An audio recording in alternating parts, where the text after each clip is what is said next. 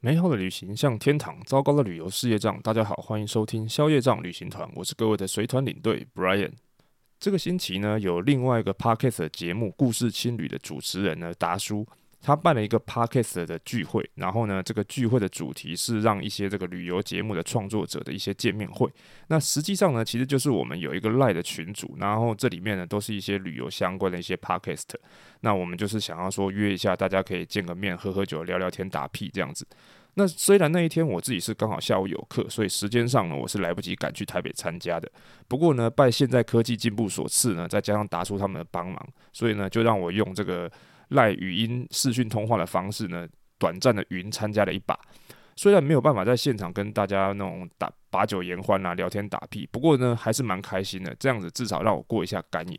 而且在这个聚会当中呢，有一个蛮有趣的环节，就是在这个现场呢，大家每一个 podcast 呢会去抽一道题目，然后呢根据这个题目呢发表一下你自己的心得或者是感想。然后如果是一些问题呢，大家可能就会跟你分享一些他们自己的经验。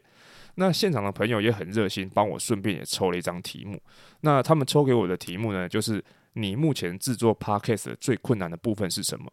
结果呢，我想都没想，我就说啊，当然是想主题啊。因为消业障旅行团从一开始到现在呢，一直都还是我自己一个人制作的这个单口节目。那好处当然是一台电脑、一支麦克风就可以解决了，然后就可以开工开始录音这样子，也还没有邀请来宾，所以也没有什么写访纲啊，或者是乔时间这种困扰。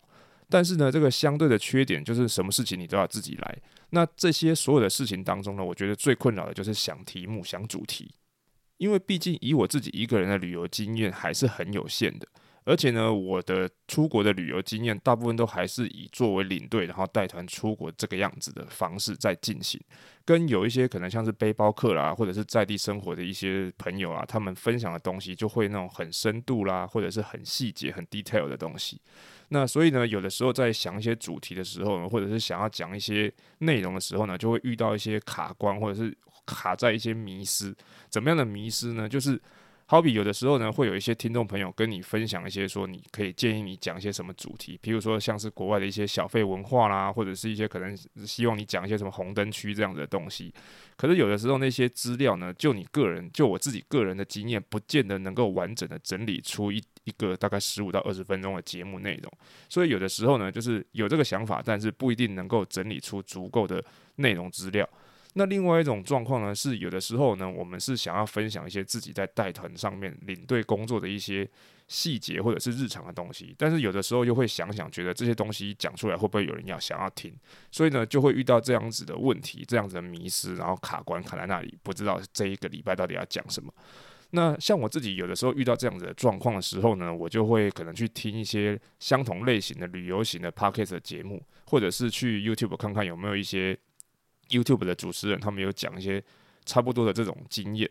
那有的时候呢，你会看到一些自己没有讲过的主题，你就会想说可以参考一下，然后纳入自己的这个节目的题材库，然后就自己想象自己以后有什么样的方式呢，用什么样的内容可以讲出来。那有的时候你也会遇到别人讲的题目，其实你自己以前讲过了。那这个时候我就会想要听听看别人呢，是不是能够比我自己以前整理出来的这个资料呢讲得更好，然后讲得更有趣，然后我们自己可以下一次可以改进。像我最近呢，就有看到一个这个 YouTube 的节目，然后他自己以前呢是在这个华尔街工作的，然后就有这个观众朋友就问他说：“你在国外工作的时候，是不是需要英文很流利啊？然后对谈如流啊，英文程度非常非常好啊，才能在那个地方工作？”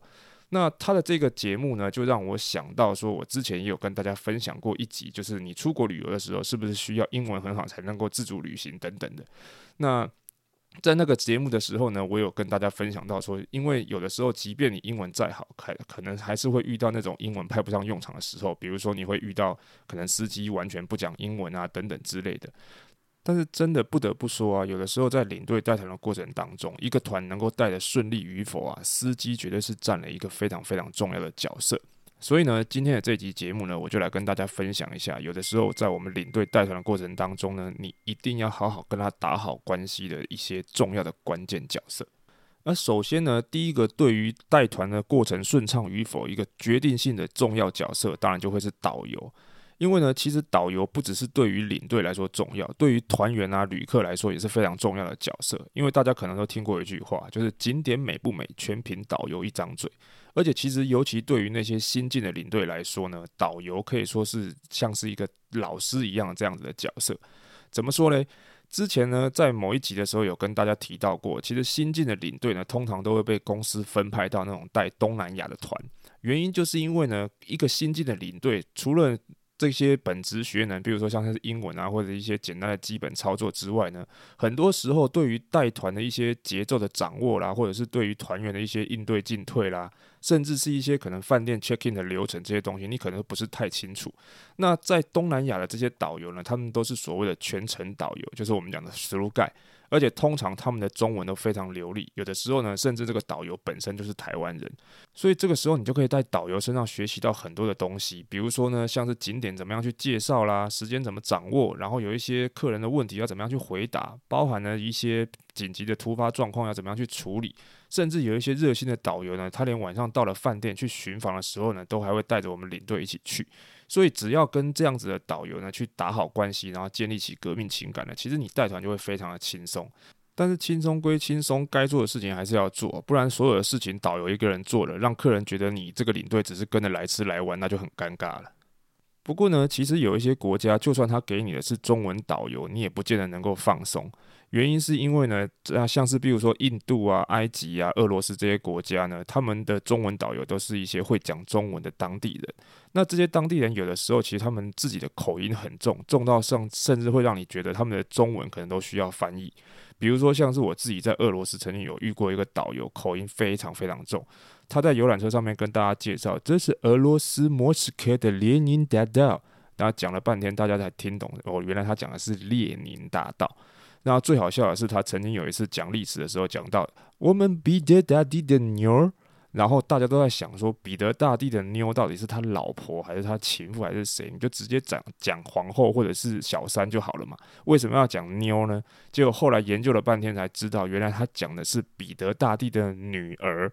不是妞，不是牛，是女儿。所以你们大概就能够知道我讲的口音很重，连中文都需要翻译是什么意思了吧？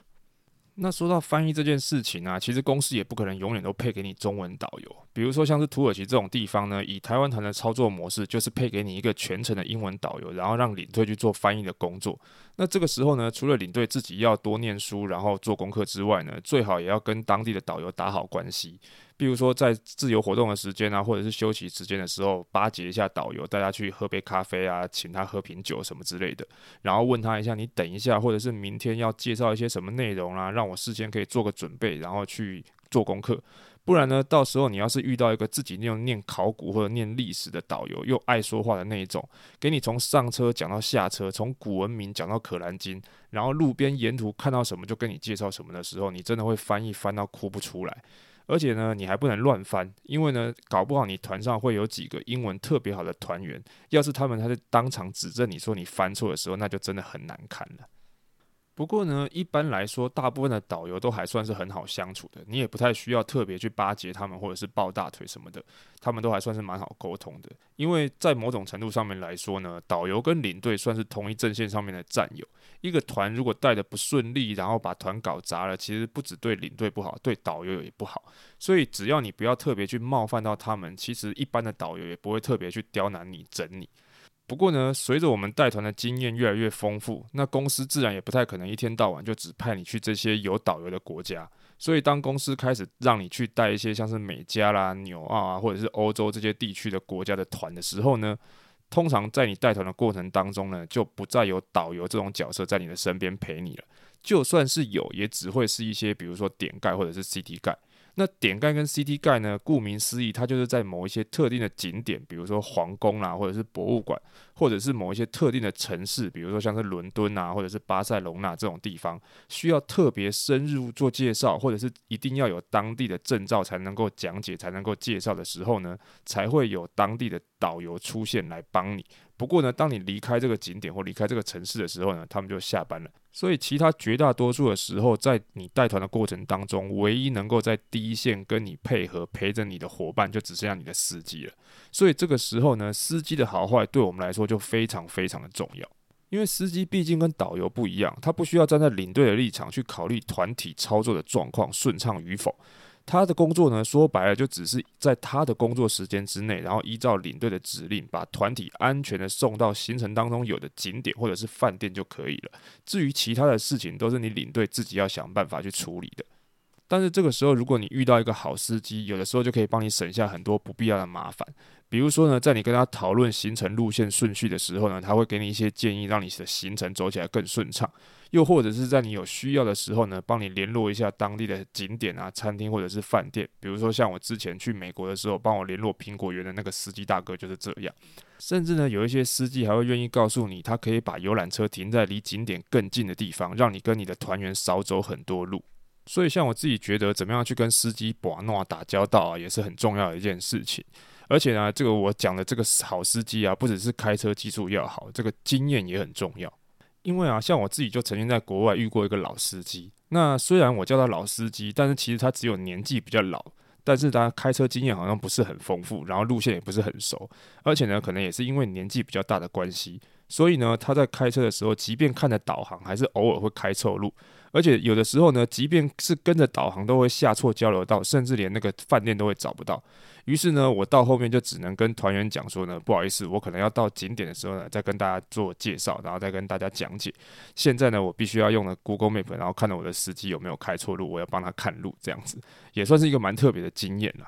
但是呢，有的时候像有一些司机呢，如果你跟他讲说那个地图上面 Google Map 跟你讲怎么怎么样开啊，他可能还会跟你生气。像我之前啊，有一次去奥捷的时候呢，就遇到一个司机，因为通常呢，我们平常会开某一条，比如说 A 路线好了，但是这个司机突然这一次是开 B 路线，但是我不知道，可是看起来呢，用 Google Map 看起来那条路比较远，然后会拖到一点时间，所以呢，我就问了一下说，这个今天你为什么开这条路啊？哦，平常我们好像都是开这一条，好像这个时间呢会有。有一点差别，于是呢，他大哥就很生气的，然后把车子开到靠边停，然后停下来之后就开始问我说：“谁告诉你说车子一定要这样开的？”那我就跟他讲说，没有啊，我只是看 Google Map，平常我们以前都开这一条啊。你今天开的这一条，如果我从路线上面看啊，好像是会比较久一点这样。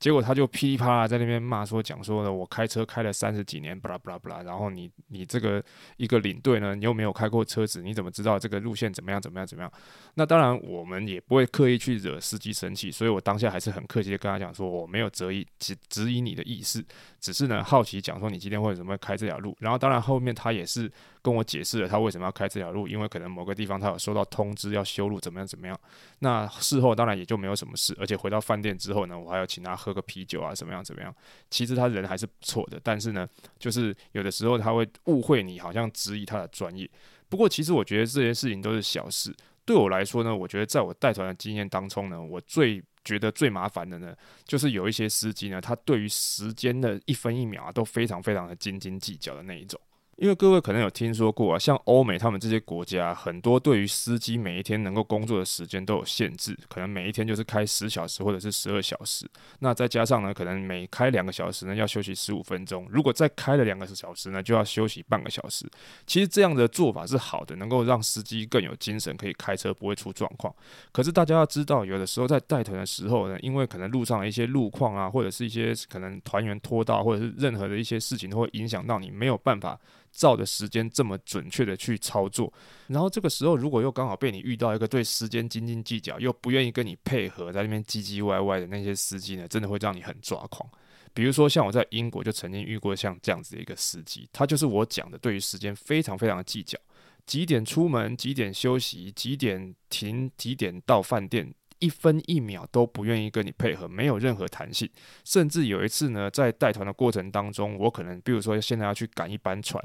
然后呢，在赶路的过程当中，跟他就跟我讲说，我现在时间到了，我必须要休息，而且我要休息三十分钟。那我就跟他讲说，你现在如果休息的话，我有可能就会赶不上船。所以呢，我现在不能让你休息，等到到了之后呢，你要休息多久都随便你，因为呢，我去坐船的时间，你就可以在那边休息。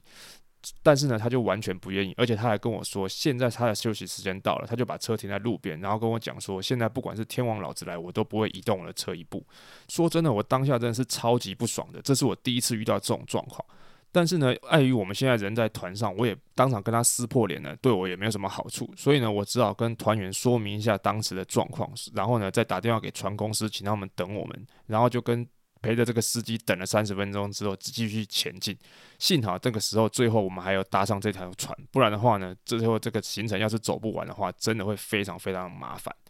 不过，可能有的人会好奇说：“那你当下为什么不不跟公司说要换司机？”我只能跟大家说啊，有的时候你人在外面的时候，不是说你想要换司机就马上有司机可以换，可能要等到下一个城市的时候才有可能换。而且呢，有的时候万一你遇到那种旅游旺季，大家都都是那种缺车缺司机的时候，甚至你想换你也没办法换。这个时候呢，你就其实只能忍下来而已。不过这些比较有状况的司机呢，通常只是一些小部分个案而已。大部分的司机其实都还算是蛮好沟通，也蛮好相处的。不过呢，也因为有这一些比较不好、比较不 OK 的司机呢，所以当我们遇到比较好的司机的时候呢，我们通常也会对他们特别的客气、特别的好。不管是请他们喝咖啡啊、喝啤酒啊，甚至是在最后面要给他们小费的时候，给他们一个整数，或者是呢再额外包一个红包给他。因为说真的，好司机真的是可遇而不可求。不过在这边呢，我也想要跟大家说，其实领队之所以要去跟司机打交道啊，或者在国外骑很多没有导游的地方自己讲解，其实跟我们的一些旅游业这种畸形的生态有很大的关系。因为啊，其实不管去到哪一个国家，其实都应该要跟东南亚地区一样，都要配一个当地的全程导游。因为呢，不管领队念得再多书，不管你讲得太深入，去了再多次，可能你都还是没有办法跟当地导游一样讲这么多，讲得那么深入。所以呢，只是因为我们台湾的旅行社都为了要节省那些导游费，所以就只好让领队呢去兼任导游的工作，让领队就直接变成了 through。不过呢，很可惜的，这些东西呢，我也只能在节目上讲讲，然后分享给大家听而已。因为就像我之前跟大家分享过的服务费跟小费的事情一样，都已经是台湾旅行社行之有年，然后积非成是的一种固定的做法了。基本上呢，大概也没有什么机会看到它改变。不过也没有关系啦，反正呢，往另外一个方向想，至少呢，我也因为这个原因，所以认识了一些国外的导游啊，或者是司机的朋友。那也是因为这个原因呢，所以我现在才可以在自己的 Podcast 的节目上面分享这些经验跟小故事给大家。呃，所以也算是一个好处吧。所以也希望大家喜欢今天跟大家分享的内容。那如果你还有什么样更多的想要跟旅游有相关的问题啊，或者是想要知道的一些内容，也都欢迎各位到消业障旅行团的 IG 或者是粉丝专页上面私讯或者是留言告诉我。那如果你喜欢消业障旅行团的节目的话呢，也希望大家可以在 Apple Podcast 底下给我一个五星评论，或者呢在 Spotify 的下面呢给我一个五星评分。那在节目的最后呢，我要跟大家宣传一个活动，就是呢，我这次有跟其他二十几个节目参加了一档由 FM 台湾所发起的一个叫做“就是要出门”的 Podcast 的大串联活动，时间呢是从今天，也就是三月二十八号开始，一直到四月的十号。大家可以直接在 Spotify 下面搜寻到，就是要出门 Podcast 大串联这个播放清单，然后你就可以听到由二十六组不同的节目主持人接连在这段时间上架属于他们自己的旅游相关节目，不管是私房的景点啊、旅游惊险的故事，还是到烂旅伴的精选，通通都有。希望大家可以跟着我们一起在这段时间呢，用耳朵去旅行。相关的活动资讯呢，我会放在节目底下的资讯栏，如果有兴趣的大家可以参考一下。我自己的节目呢，会在下周一的时候，也就是四月四号的时候上架，希望大家多多支持。那今天的节目就到这边，消业障旅行团，我们就下周见喽，拜拜。